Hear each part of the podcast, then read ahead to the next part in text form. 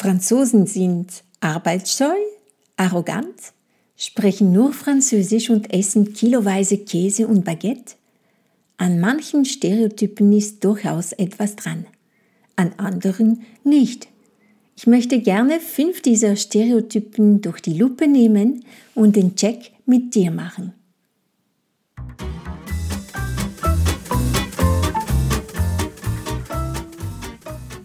Salut tout le monde! Willkommen zu La Belle Vie.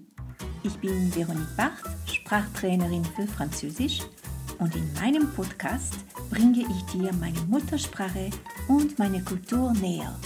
Allez, on y va!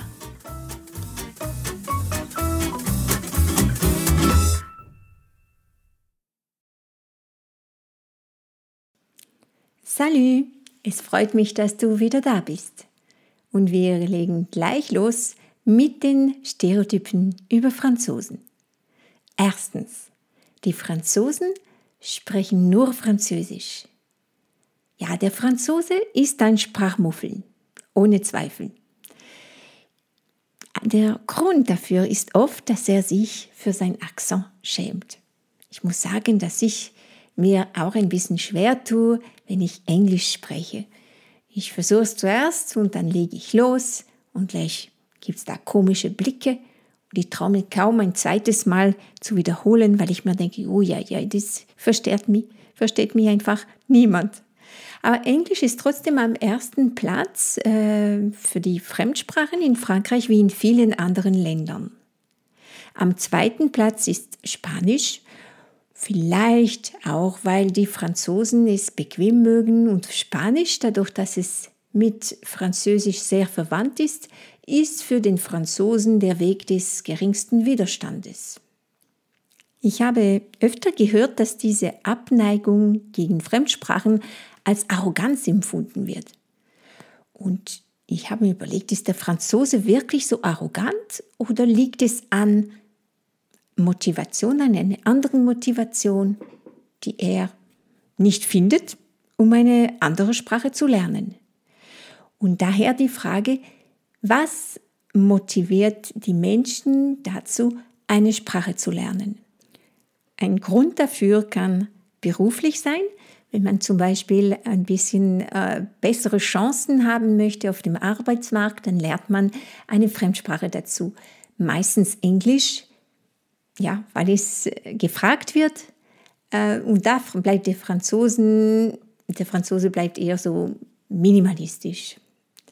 Äh, die zweite Motivation, um eine Sprache zu lernen, ist natürlich der Urlaub. Und wenn wir als Beispiel den Sommerurlaub nehmen, dann schauen wir uns den Franzosen genauer an.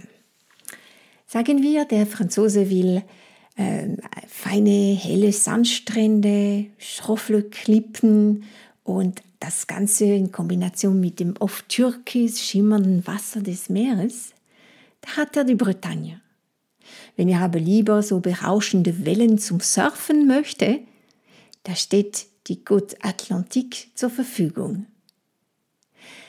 Wenn es ein Naturliebhaber ist, und er möchte wilde Pferde und Schwärme von Flamingos, bietet sich die Camargue. Das ist ein Schutz, Naturschutzgebiet, so groß wie Berlin und befindet sich im Süden von Frankreich, äh, genau da, wo die Rhone in das Mittelmeer mündet. Und wenn der Franzose eher einen Kultururlaub verbringen möchte, dann kann er zum Beispiel an die Côte d'Azur. Die Côte d'Azur nennt man auch die Kulturküste. Und überall kann man da den Spuren den Künstlern folgen, wie zum Beispiel äh, von Marc Chagall oder Henri Matisse. Die findet man in kleinen Museen oder in den ehemaligen Villen der Künstler in Gärten und Parks. Die Franzosen, der, die Franzosen freuen sich auch, äh, wenn der Fremde Französisch spricht. Wenn ihr äh, schon in Frankreich wart und nur den Satz Bonjour, ça va gesprochen habt, dann habt ihr sicher gemerkt, wie, wie der Franzose gleich voller Bewunderung äh, da und Komplimente macht. Äh, Ja, natürlich, er hat selber große Hemmungen und freut sich, wenn er keine andere Sprache sprechen muss. Ähm, also, was sagen wir? Der Franzose ist ein Sprachmuffel? Ja. Arrogant? Ah, nein.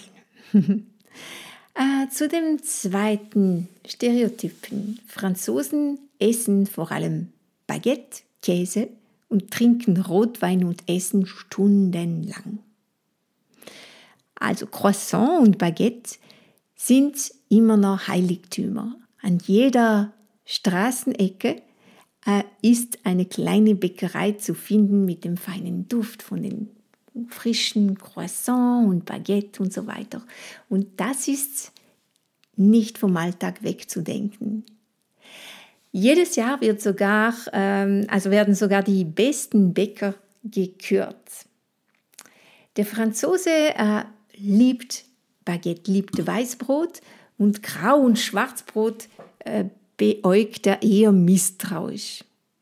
Aber zu dem Weißbrot und vor allem zu dem Baguette muss man dazu sagen, nur wenn es richtig frisch ist, ist es knusprig und fein. Wenn man ein Baguette am Abend wieder in die Hand nimmt, dann ist es so hart, dass man es fast als Waffe verwenden könnte. Ja, die Franzosen und ihr Baguette.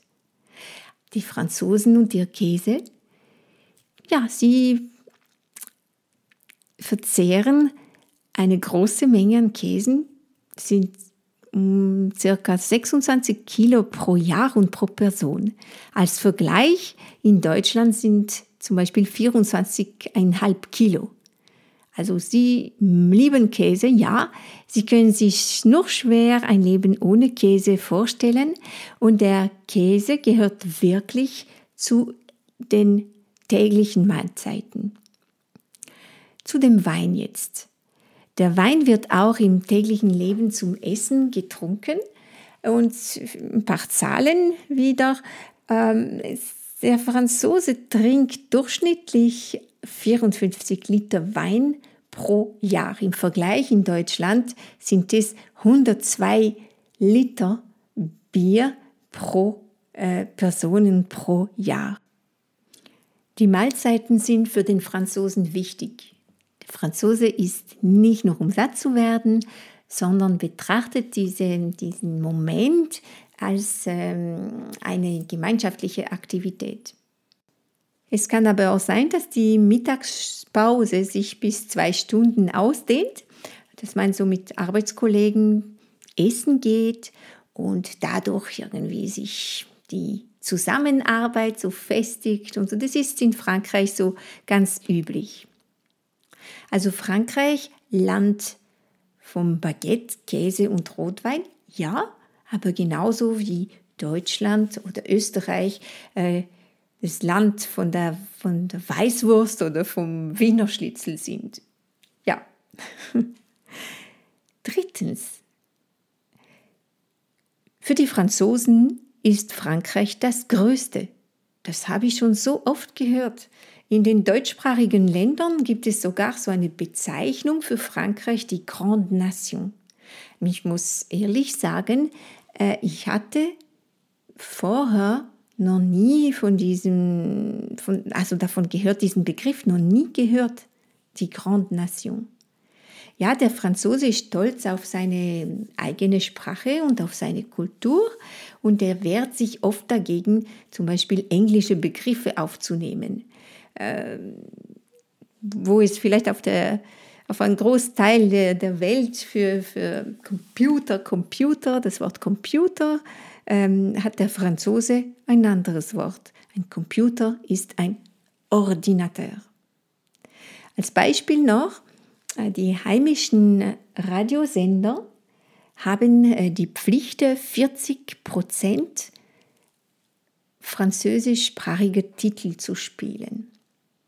Ja, das ist eine Besonderheit von Frankreich.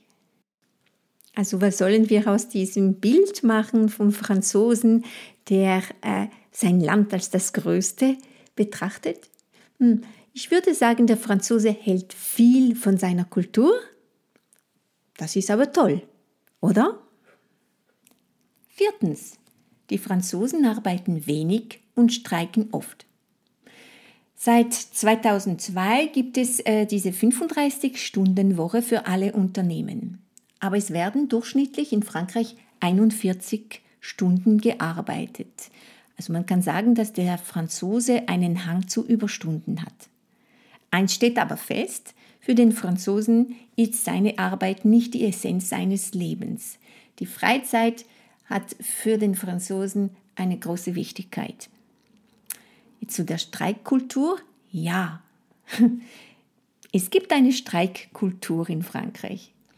Und es erklärt sich vielleicht dadurch, dass das Streikrecht als individuelles Grundrecht in der Verfassung verankert ist. Und vom Arbeiter bis zum Hochschulprofessor kämpfen regelmäßig die Franzosen für Frieden, für mehr Gehalt oder für bessere Arbeitsbedingungen ob der Franzose sich regelmäßig beschwert? Ja, es stimmt. Der Franzose ist ein Nörgler. Er nörgelt über die Arbeit, über den Chef, über die öffentlichen Verkehrsmittel. Er findet dann immer wieder etwas. Und dann hört man oft diese Redewendungen J'en ai marre oder J'en ai ras le bol. So gut wie ich habe die Nase gestrichen voll. Es gibt sogar Nörgler in den Social Medien, die Nörglergruppen bilden. Ich habe kürzlich eine entdeckt mit dem Titel Ça m'énerve. Es nervt mich. So, Franzosen sind Nörgler. Das stimmt. Fünftens, die Franzosen sind unpünktlich. Da muss ich sagen, es kommt ganz darauf an, was man mit pünktlich meint. Wenn man meint, genau zu dem Zeitpunkt da sein, an dem man ausgemacht hat, dann ist der Franzose unpünktlich. Aber der Franzose sieht es natürlich anders. Er redet da eher von dieser Anstandsviertelstunde. Also wenn ihr eine Einladung bekommt beim Franzosen zu Hause, dann schaut bitte, dass ihr 15 bis 30 Minuten später kommt als abgemacht. Weil es ist nämlich so, dass der Gastgeber damit rechnet. Und ich glaube, niemand ist scharf darauf, seinen Gastgeber aus der, direkt aus der Dusche zu überraschen. Und jetzt die perfekte Lösung für dich, wenn du mit einem Franzosen in einem Café ausgemacht hast, dann komm, schau, dass du 10 bis 15 Minuten später kommst als ausgemacht. Und wenn du unbedingt pünktlich sein willst, dann nimm ein Buch oder eine Zeitung mit. Voilà pour aujourd'hui. Ich hoffe, dass diese Episode für dich nicht nur unterhaltsam war, sondern dich meine Landsleute ein Stück näher gebracht hat. Sei bei der nächsten Episode dabei und bekomme von mir wertvolle Tipps, wie du mehr Zeit findest, um Französisch zu lernen. Bis bald, à bientôt, deine Veronique.